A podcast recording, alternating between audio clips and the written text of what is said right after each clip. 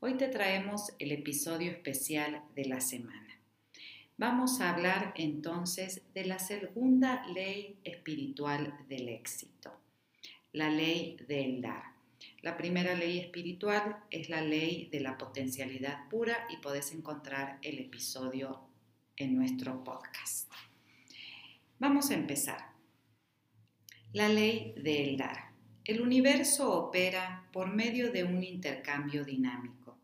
Dar y recibir son aspectos diferentes del flujo de la energía en el universo. Y si estamos dispuestos a dar aquello que buscamos, mantendremos la abundancia del universo circulando en nuestra vida. Entonces, en este libro, Deepak Chopra nos da la segunda ley del éxito, que es la ley del dar porque el dar y el recibir en realidad son la misma cosa, y esta ley opera en el universo a través de un intercambio dinámico. Por eso, para recibir riqueza, debemos dar primero. El dinero realmente es un símbolo de la energía vital que intercambiamos y de la energía vital que utilizamos como consecuencia del servicio que le prestamos al universo o a la humanidad. Fíjense que el dinero se llama moneda corriente, por lo general, ¿no? Es, una palabra. ¿Esto qué significa? Que debe fluir, es, como la sangre en el cuerpo. Si, si se estanca, podemos incluso llegar a morir. Entonces, la ley de dar y recibir nos dice que todo lo que yo doy primero lo recibo, porque en realidad este, obviamente Deepak Chopra es un gran estudioso de un curso de milagros. Allá afuera no hay nadie más que yo mismo, ¿no? Y es, es esta eh, filosofía advaita de que solo existe el uno y que en realidad todo lo que está afuera de mí son proyecciones de mi mente. Entonces todo lo que yo eh, le doy a los demás en realidad para mi inconsciente me lo estoy dando a mí mismo. Entonces esto es muy interesante. Cuanto más damos, más recibimos. Al dar y al recibir, lo más importante es la intención. ¿Con qué intención yo estoy dando? ¿Con la intención de recibir? Claro, no. A ver, Grace, ¿qué pensás de esto que, estamos leyendo? el dar, cada relación que tenemos es dar y recibir, dar y recibir, porque es un flujo, ¿no? El dar engendra el recibir y el recibir engendra el dar. Si yo doy amor, voy a recibir amor, no puedo recibir una sandía. ¿No? claro. O sea, eh, voy a dar amor y voy a recibir amor. Y ese es el flujo que mantiene el universo. Si yo lo corto, lo estrangulo, estrangulo una manguera en un lado, se genera un coágulo, un, estancamiento. un estancamiento de esa energía. Y como hablábamos en el capítulo anterior, esa energía es la que nos mantiene en, el flujo. En el flujo. En la corriente. Sí, en la sincronicidad, en que las cosas se vayan dando. Sí, eso es muy interesante. Algo que a mí me gusta mucho de, de esta ley del dar es que tenemos que dar con alegría, porque hay dentro de nosotros un gran miedo a dar, porque el dar en, nuestra mente colectiva, en nuestro inconsciente colectivo, significa pérdida. Si yo doy, pierdo algo. Y eso es lo que tenemos que cambiar. Al contrario, cuando estoy dando, estoy ganando, mm. pero debo dar con alegría. Por ejemplo, tengo que pagar una cuenta, es un acto de dar.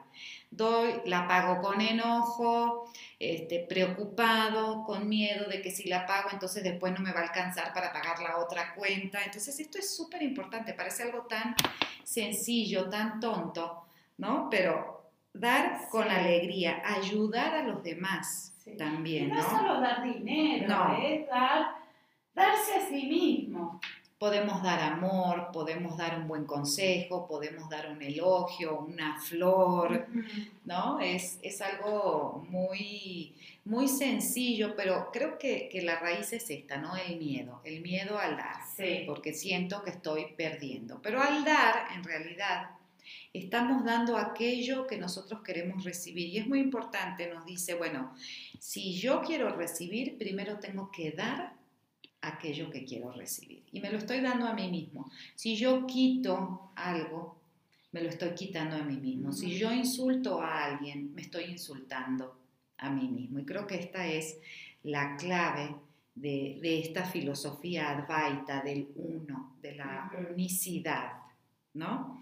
Por ejemplo, eh, al fin, es un capítulo muy cortito porque creo que es tan claro Sí, es corto. Que dice, Chopra nos cuenta que cuando él era niño se le enseñó y que él también le enseña a sus hijos que siempre que van a visitar una casa o van a ver a alguien tienen que llevar un regalo. Dice, puede ser cualquier cosa, una flor, una oración, siempre que veamos a alguien, darle algo, incluso con nuestra mente, no hace falta que, que se lo digamos, porque esto es algo también importante, dar con humildad. ¿No? O sea, no estar diciendo, ay, mira, yo te di tal cosa y no, no, tiene que entrar ahí ni el reproche ni la culpa, ¿no? Dar incondicionalmente, dar con amor, con alegría. Y al final del capítulo nos dice, bueno, ¿cómo vamos a aplicar esta ley del dar? Llevaré un regalo a cualquier lugar a donde vaya y para cualquier persona con quien me encuentre. Ese regalo puede ser un elogio, una flor o una oración. Hoy les daré algo a todas las personas con quienes me encuentre, para iniciar así el proceso de poner en circulación la alegría, la riqueza y la prosperidad en mi vida y en la de los demás. El número dos dice, hoy recibiré con gratitud todos los regalos que la vida me envíe recibiré los obsequios de la naturaleza, la luz del sol y el canto de los pájaros, los aguaceros de la primavera o las primeras nevadas del invierno. También estaré abierto a recibir de los demás, sea un regalo material, dinero, un elogio o una oración. Y número tres, me comprometeré a mantener en circulación la abundancia, dando y recibiendo los dones más preciados de la vida, que son el cariño, el afecto, el aprecio y el amor.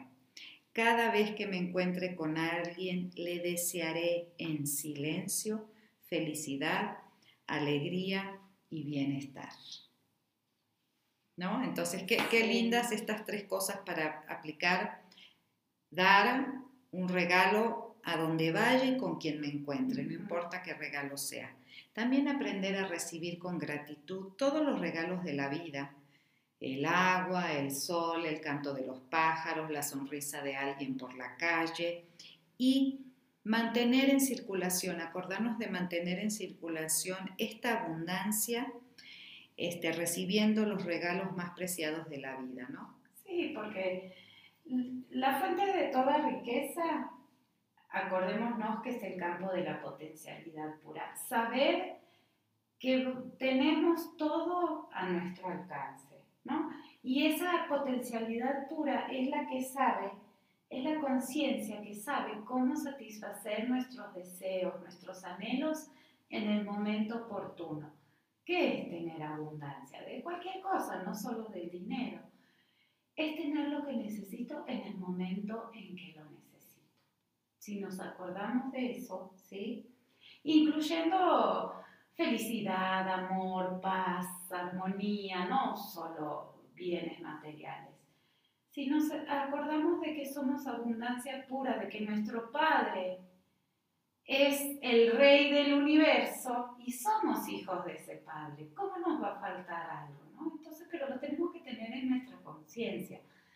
Sacarnos ese esa creencia de que todo es sufrimiento, que hay que ganarse el pan con el sudor de la frente, o sea... Sí, o de un Dios castigador. Claro, del Dios castigador, ¿no? Si buscas el amor, la felicidad, la sonrisa, la paz, la armonía, no solamente para vos, sino para los demás, todo lo demás vendrá a nosotros espontáneamente. Creo que es con lo que encierra y que resume un poco, ¿no? ¿Qué es lo que más nos cuesta? Claro, porque es, eh, volvemos a lo mismo, ¿no? Dar y recibir son una misma cosa. Nosotros vivimos en el mundo de la polaridad. Sí. Entonces, bueno, lo vemos como algo separado. Dar un paso, recibir o primero recibir y después dar. Pero en realidad son una misma cosa, eso que vos mencionas, ¿no? Ese flujo de, de abundancia, esa conciencia, ¿sí? De ese Padre amoroso, ¿sí? Porque si pensamos que, que nuestro Padre es un Padre castigador, bueno, de ahí para abajo todo ya partimos mal. Exactamente. Así que bueno, esperemos que este, este pequeño episodio de la ley del dar y recibir lo puedan poner en práctica esta semana con estos tres aspectos. Dar un regalo, llevar un regalo a alguien con toda persona con la que me encuentre. Cualquier cosa. Un pensamiento positivo, una oración, desearle la felicidad, el bien, recibir con gratitud todo lo que llega a mí, desde todos los regalos de la naturaleza, regalos materiales, espirituales, emocionales y comprometernos a mantener en circulación la abundancia, dando y recibiendo y recordando que son una misma cosa. Muy bien. Bueno, esperemos que este pequeño episodio de la ley del dar y recibir lo puedan poner en práctica esta semana y la próxima vamos a ir a la tercera ley, que es la ley del karma o la ley de causa y efecto. Muchísimas gracias por escucharnos y nos vemos hasta la próxima. Chao, chao.